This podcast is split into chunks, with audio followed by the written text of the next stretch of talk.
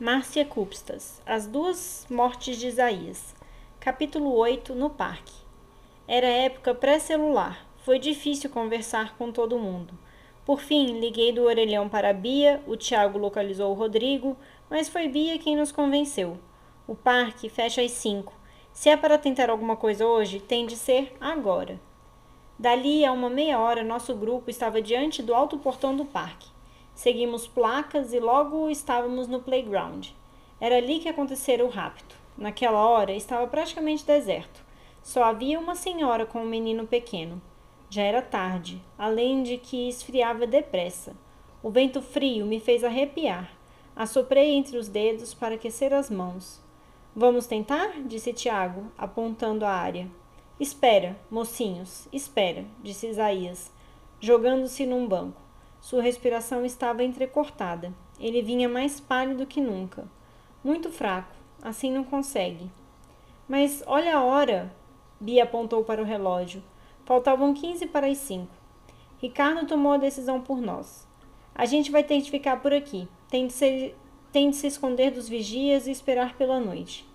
Ricardo conhecia o parque e sugeriu um lugar. Um porão, sob um dos casarões de exposição que vivia destrancado. Andamos depressa pelas alamedas entre as árvores antigas, o vento zunindo pelas folhas, até chegarmos a uma área com sobrados antigos, usado pela administração e também para cursos variados. Realmente o portão existia, um buraco frio e escuro, cheirando a mofo e com teto baixo. Foi o tempo de nos acomodarmos lá para ouvir o apito do guarda. Veio muito fino e distante. O homem deveria conferir outras partes do parque antes, mas mesmo assim mantivemos silêncio. Afinal, Ricardo, que era o primeiro na abertura do portão, falou. O guarda já passou. Tiago se acotovelou perto dele e colocou a cabeça para fora. Achou que estava suficientemente escuro para a gente tentar. Estava era muito frio, isso sim. Nossa proximidade no portão disfarçava a temperatura, mas ali fora o vento vinha em rajadas. O parque em paisagem noturna era uma imagem inesquecível. Aos poucos, nossos olhos se acostumaram ao escuro. Para todo lado que olhássemos, só enxergávamos sombras dançarinas. O movimento dos galhos das árvores, o redemoinho de folhas soltas, o zunido do vento batendo em nossas orelhas. Estou com medo, disse Bia, baixinho. Passei o braço pelas suas costas, meio desajeitado e sem revelar que eu também. Não podia ver os demais, mas eles não deviam estar lá muito aventurosos. A gente tem que voltar ao playground, disse Tiago. Aí o Isaías podia tentar. Você consegue, Isaías? Você está bem? perguntei. Ele balançou a cabeça, num sinal positivo que mal vislumbrei no escuro. Tiago começou a andar, tropeçou, soltou um palavrão. Devia ter trazido a minha lanterna, reclamou. Gente, a Bia choramingou. Eu não quero, estou com medo. O Isaías, e se acontece mesmo com ele, credo? O que a gente vai fazer? E se ele. Para com isso, Bia. A voz de Ricardo veio aguda e tensa. Não vai acontecer nada com o Isaías e ele vai achar minha irmã, não vai? O vulto de Isaías moveu o rosto e veio a voz chiadinha. Isaías vai tentar. Devagar, seguimos um caminho de pedras, cercado pelas árvores altas e assustadoras. Parecia floresta tão densa e selvagem e me veio a ideia irônica. Não era estranho saber que logo ali, a poucos metros além dos muros, estava uma avenida movimentada, com semáforos, casas, o conforto da cidade. Enquanto isso, nós parecíamos viver uma aventura na selva mais fechada do mundo. Continuamos. O barulho das folhas se movendo, pequenos galhos caindo, nossos passos esmagando as folhas. Tudo isso dava um colorido ainda mais misterioso. Nessas horas, nossas ideias voam para tantos lados. Lembro que pensei nos meus pais. Já deviam ter voltado do trabalho. O que Marieta contaria para eles? Será que ficariam preocupados? Então senti um aperto no coração por Isaías. Ele não tinha família que eu soubesse. Era um abandonado por todos. Estava ali cumprindo sua sina. E se fosse verdade? Se realmente a gente estivesse pedindo a morte de Isaías e o final dessa aventura fosse tão trágico. É aqui, disse Ricardo, apontando o playground. A área de areia estava mais clara. Deixáramos as árvores para trás. Até o brilho da iluminação da rua ali parecia aumentar. Onde você acha que estava a Verinha? perguntou Tiago. Ricardo pensou um pouco, respondeu devagar. Pelo que a baba contou, ela estava sentada perto do portão. Só pode ser esse. Ele se apoiou na grade de ferro do playground. Disse que foi recolher os brinquedos da Verinha, deve ser por ali. Ricardo colocou no chão uma fralda da sua irmã, a mamadeira e uma boneca de borracha.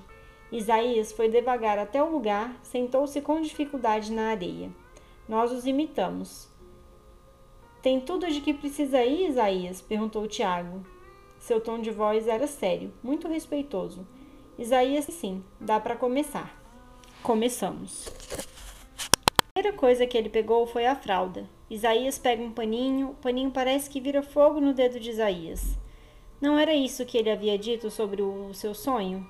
Que no sonho estava escuro e frio, como ali, naquele parque solitário o vento sendo o único som, zunindo pelas árvores e vindo agudo, assustador. Meu coração parecia bater no ritmo do vento, agoniado e com medo. Medo, medo, medo. Não olhava para meus colegas, não conseguia tirar os olhos do vulto do Isaías, mais visível no playground. Ele passava o pano no rosto devagar. Tremia muito e não devia ser só por causa do vento. Procurei me conter. Queria ajudar, e a única ajuda era concentrar meu pensamento na frase: Acho bebê, acho bebê. Isaías moveu lentamente o rosto para trás, quase caiu. Viu o gogó movendo-se na garganta, como se fosse difícil engolir a saliva. Por longos minutos ficou assim. Súbito, sua cabeça pendeu no peito. A respiração se acelerou. Um som acima do barulho do vento, respiração chiada, difícil. Ouvi um gemido da Bia. Nós outros ficamos calados. Por muito tempo ficamos assim, torcendo por ele, torcendo por Isaías e para que seus estranhos dons funcionassem, nem que fosse pela última vez. A ideia me cortou a alma. O, plano cobri, o pano cobriu totalmente o rosto de Isaías. Devagar soltou um choro fininho, fraco, tateou o chão, pegou a mamadeira, sugou o bico como se fosse um nenenzinho faminto, chupando ar e chorando. Era apavorante. Ver um adulto se comportar como neném era uma imagem impossível de esquecer pelo resto da vida. Neném falou muito baixo. Mulher tinha sininho colorido. Mulher sorria.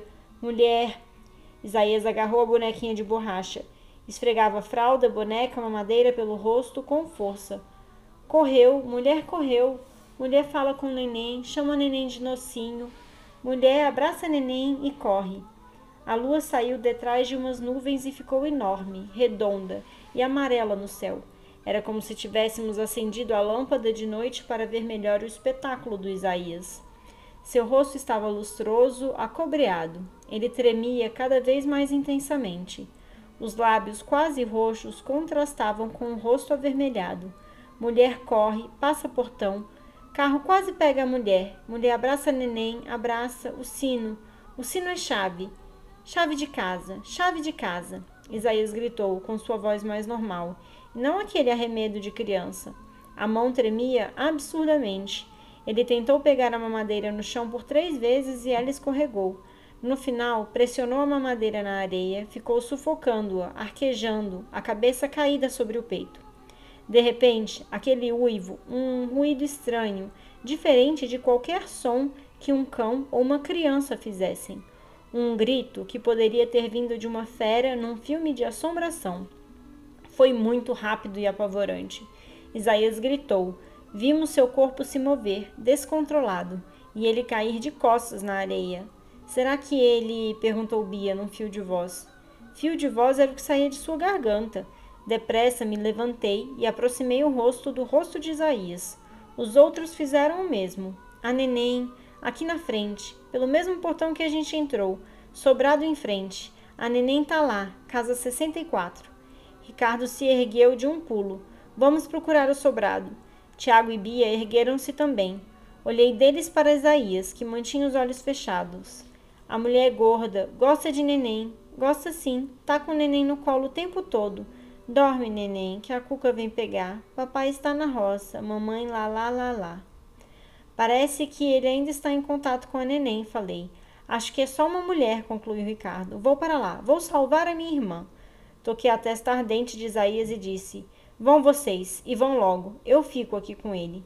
Meus amigos se olharam, indecisos. Precisei repetir: Vão, vão logo, já. Eles se afastaram. A noite os escondeu. E ficamos só nós, eu e Isaías. Seu corpo largado na areia gelada, febril e tomado pela visão, cantarolando com voz de criança um refrão de ninar. E o barulho do vento assobiava no ar e a lua, cada vez mais descoberta de nuvens, parecia um olho no céu. Sofri calado, sem saber o que fazer, sem saber como poderia socorrer Isaías e sem saber o que os meus amigos fariam para salvar a neném. Não, isso eu logo soube. Soube exatamente tudo o que aconteceu no sobrado, diante de um dos portões do parque. Como? Isaías em nenhum momento abriu os olhos, mas não deixou de contar o que estava vendo. Nana, neném, tem de dormir. Amanhã a gente vai viajar. Ninguém tira neném da mamãe. Tão bonitinha, neném. Blim blom, blim blom. Quem será na porta? Neném fica no quarto. Neném fica quietinha. Mamãe vai ver quem tá na porta, viu, neném?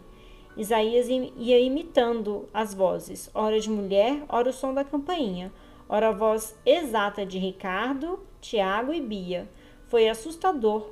Ouvi sair de sua boca todos os sons do sobrado ali perto, como se Isaías tivesse se transformado em rádio, que transmitia fielmente os acontecimentos. Não pude aguentar. Comecei a chorar. Chorava alto e ouvia. Onde está a neném? Onde está minha irmã? Não sei de nada, não. Quem são vocês? É melhor dizer logo. Se você machucou a minha irmã, eu. O que é isto? Nhenhé. É a Verinha. O barulho vem de lá de cima. Segura, velha, segura que essa mulher vai fugir. Me solta. Soluço. Queria tanto ficar com o bebê. A velhinha está bem, graças a Deus. Tem um carro de polícia na rua aí em frente. Chama eles, Bia. Grita. Ei, aqui, socorro. Liga para minha casa, Tiago. Chama o meu pai. Eu não ia fazer mal ao neném. Olha sua irmã aqui, Ricardo. Olha ela rindo. Olha, Gugu. Isaías imitou duas risadinhas de neném alegres, depois de ter falado com todas as vozes. E aquela risada, linda e solta, parece que ficou ecoando pelo parque. Foi o último som que saiu de sua boca, porque aí o grande barulho fui eu quem fiz. Quando vi seu corpo imóvel, quando o último Gu morreu no eco e no vento, quando tomei real conhecimento de que estava sozinho num parque escuro com um cadáver. Eu gritei. E corri, corri como pude, Lembrava vagamente do local da saída. Fui gemendo, cuspindo. Era um jeito de formar saliva na boca seca. Sentindo a umidade noturna grudar meu cabelo na testa e gelar meu rosto nas minhas mãos. No escuro, tudo parecia me agarrar. Os galhos viravam presas, as pedras pareciam cobras, as sombras me lembravam fantasmas e monstros. Errei o caminho.